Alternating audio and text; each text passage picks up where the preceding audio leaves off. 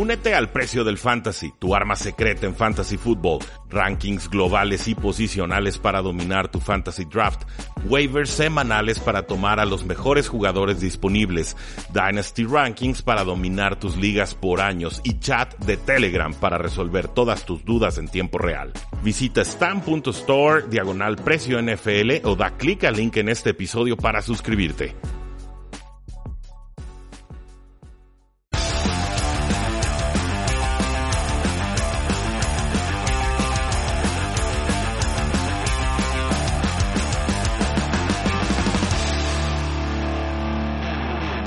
Saludos a todos y bienvenidos a un programa más de Tres y Fuera, donde la NFL no termina y nosotros tampoco. Mi nombre es Rudy Jacinto, me encuentran en Twitter como arroba NFL y espero que hayan ganado dinero con instabet.com y nuestro código promocional de Tres y Fuera. Ahí tienen su bono de 500 pesos sin costos, sin compromisos, sin necesidad de registrar su tarjeta de crédito para que cobren cada fin de semana. Este programa lo vamos a dedicar o lo vamos a dividir de forma distinta como hemos venido haciendo a lo largo de esta temporada NFL 2020. Eh, se sube como video, también lo vamos a dejar como audio, pero básicamente vamos a dividir eh, los juegos de la semana en dos partes. Entonces el lunes les vamos a dar el primer segmento con Oscar Huerta de Tres y Fuera Cardinals y ya después el martes tendremos que darles la segunda parte. En los videos no aparecerá la versión o nuestra opinión sobre el Monday Night Football, ya que lo grabaremos antes, pero en el podcast sí voy a incluir mis comentarios sobre ese partido. Así que sin mayor preámbulo, esto es lo que pude discutir con Oscar Huerta de Tres y Fuera Cardinals. Ya casi termina la actividad de la semana 9. Yo soy Rudy Jacinto, me acompaña Oscar Huerta de Tres y Fuera Cardinals y el titular que tenemos para este Thursday Night Football entre Packers y 49ers es Adelante Davante en Thursday Night Football. Gana Packers 34 17 a los Niners con 173 yardas y un touchdown del receptor número uno, no solo de los Packers, sino de toda la NFL. Sí, no, no estoy tan de acuerdo con eso y creo que tampoco Julio ni DeAndre Hopkins están de acuerdo con ese señalamiento. Respeto su derecho a estar equivocados, no pasa nada. Sí, no, así que fue, fue un gran partido de Davante Adams, pero fue un gran partido en realidad de, los Packers en general. Creo que Aaron Rodgers eh, regresó a lo que habíamos visto el resto de la temporada y, de los 49ers creo que esta fue la gran despedida de los 49ers del, del 2020 porque eh, después de tantas lesiones, después de ver en realidad lo que nos va a ofrecer Nick Mullens semana tras semana, eh, no se ve bien para los 49ers y definitivamente esto fue un buenas noches para ellos. Sí, entre lesiones y ahora COVID, o sea, por falsos positivos que contagia a un jugador y luego otros, pues por haber estado cerca tienen que sentarse o sentarse, pues no había forma. Creo que Nick Mullens, dentro de lo poco que alcanzó a hacer, fue adecuado.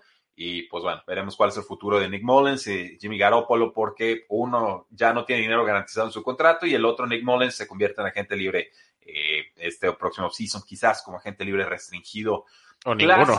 o ninguno, así es, puede ser. Clase de veterano, Broncos cae 27 a 37 contra Matt Ryan y los Atlanta Falcons. 25 de 35 pases completados, 284 yardas, 3 touchdowns y 0 intercepciones, incluyendo 103 yardas y touchdown para Olamid Saqueos. Eh, tuvo que tomar papel y pluma y tomar notas de cómo Matt Ryan los despedazó.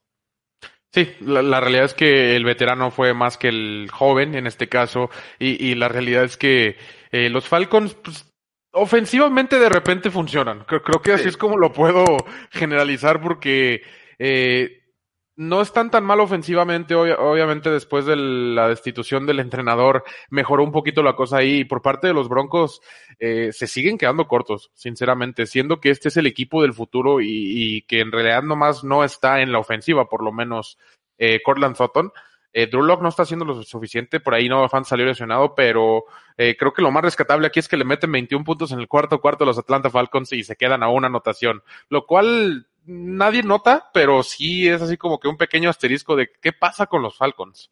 No, y qué pasa con los Broncos que se la tienen que vivir a remontadas también. Las han conseguido, nomás esta semana pues no se, no se logró. Jerry Judy ya también parece consolidadísimo como receptor número uno. Eso, eso es digno de destacar. Los corredores de Broncos eh, se ve mejor Lindsay que Gordon, pero se neutralizan entre ellos y no hacen mucho, incluso si combina su producción. No agarra ritmo nadie. No, no agarra ritmo nadie.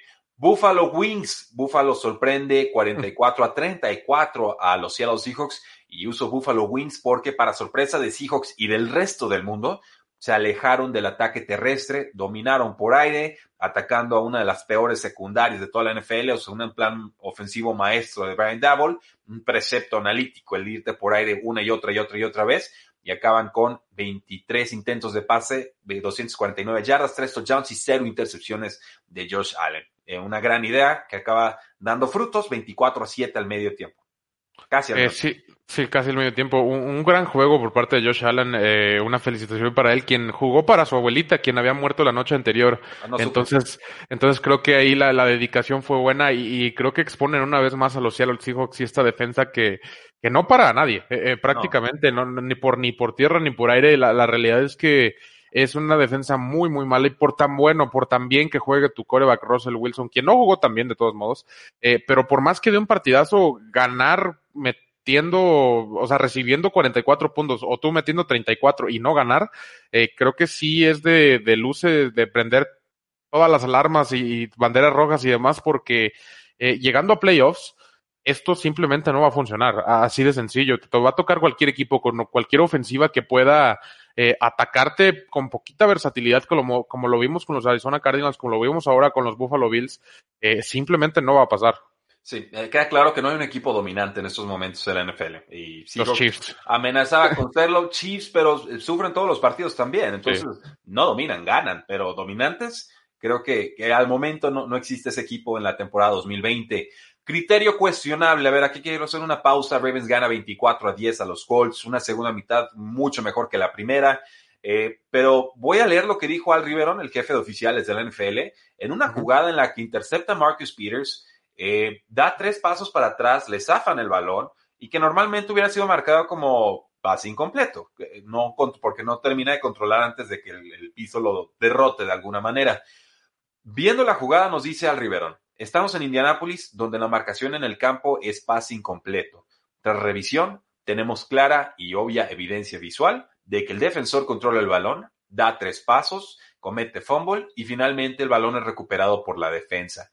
Eh, yo no sé ustedes, yo no veo control claro de, Marcus Peters. Iban abajo 10 a 7 los Ravens en ese momento.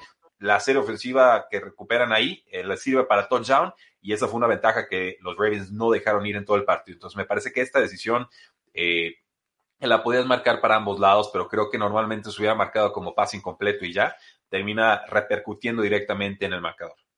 Creo, que fue más recepción la de Des Bryant contra Green Bay en aquel entonces. Eh, entonces sí fue una decisión muy, muy rara.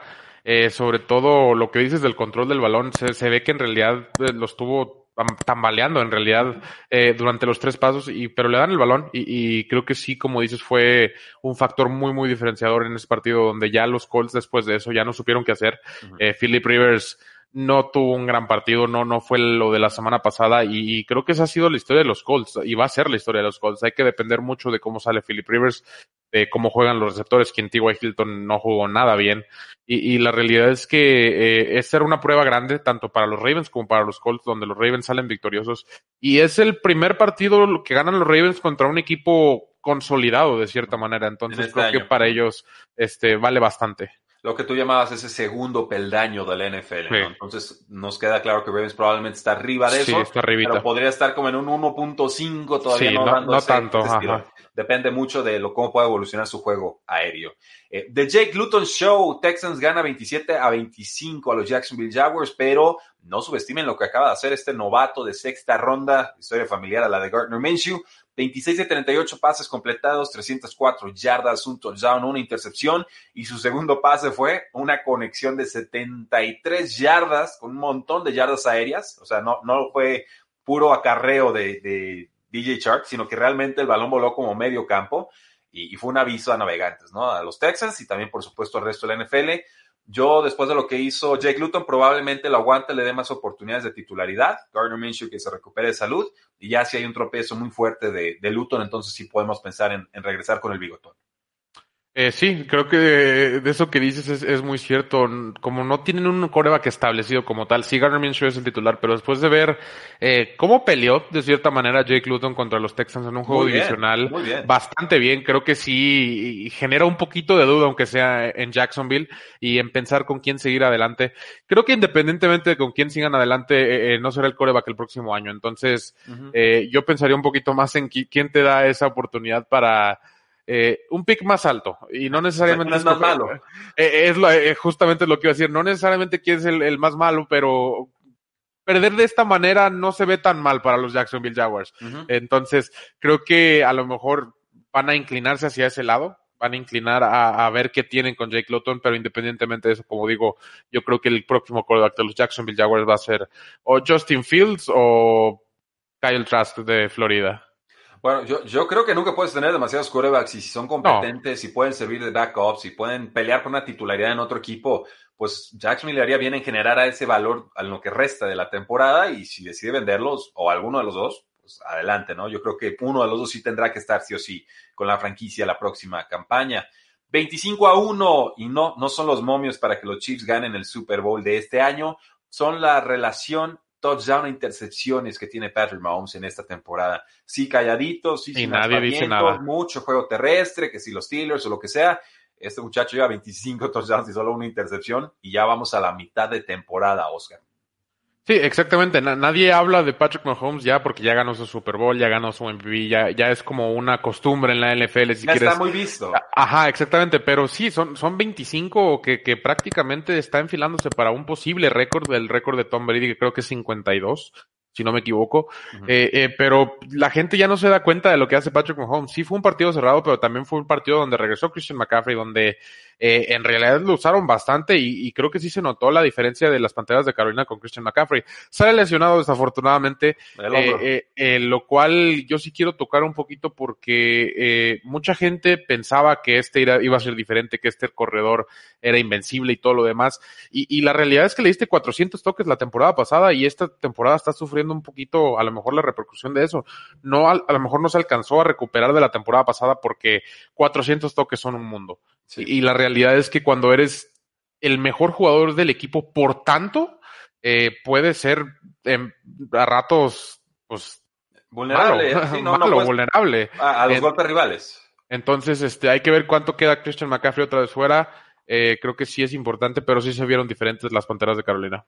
Sí, ganan los Chiefs 33 a 31 las Panteras, un gol de campo larguísimo que tenía la fuerza, pero no la dirección para llevarse la victoria.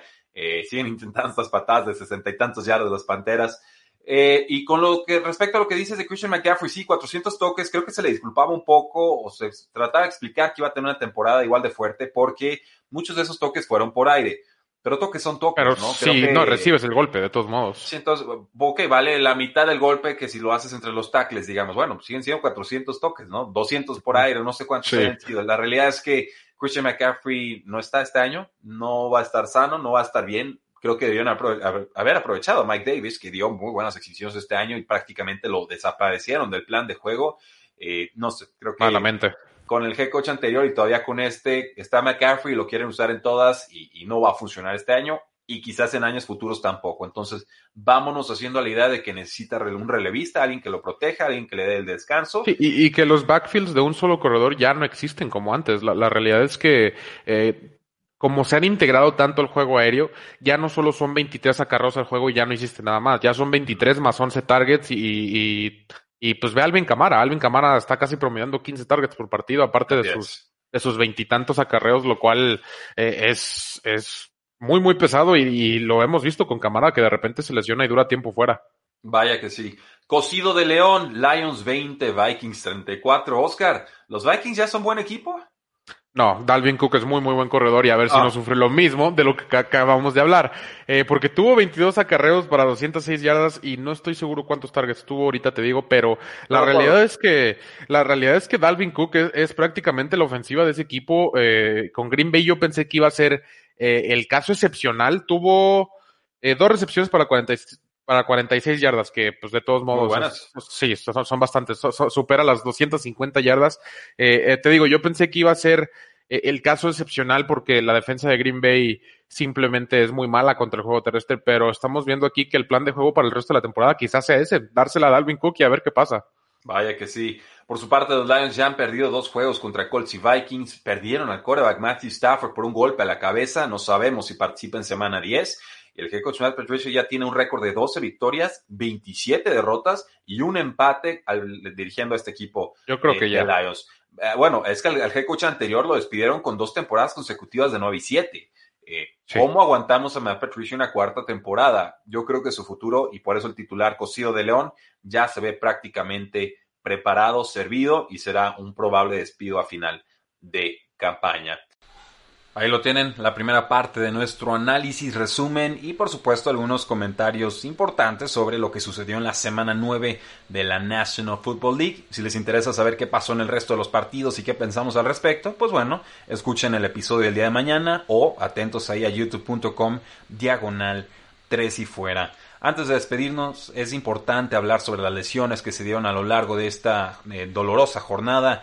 El quarterback de los Lions, Matthew Stafford, pues una conmoción, como escucharon en nuestro análisis del partido, está día a día y es muy posible que tenga que jugar Chase Daniel, este quarterback que estuvo varios años con eh, los Osos de Chicago y que simplemente no termina de llenarnos la pupila, pero tiene muy buena gente y sigue cobrando bastante, bastante bien.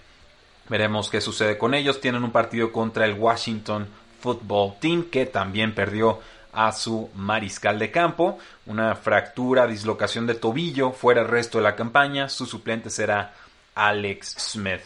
Eh, David Johnson, el corredor de los Houston Texans, está día a día. Su reemplazo directo sería Duke Johnson. Sufrió una conmoción en la, en la primera parte del partido. No pudo regresar.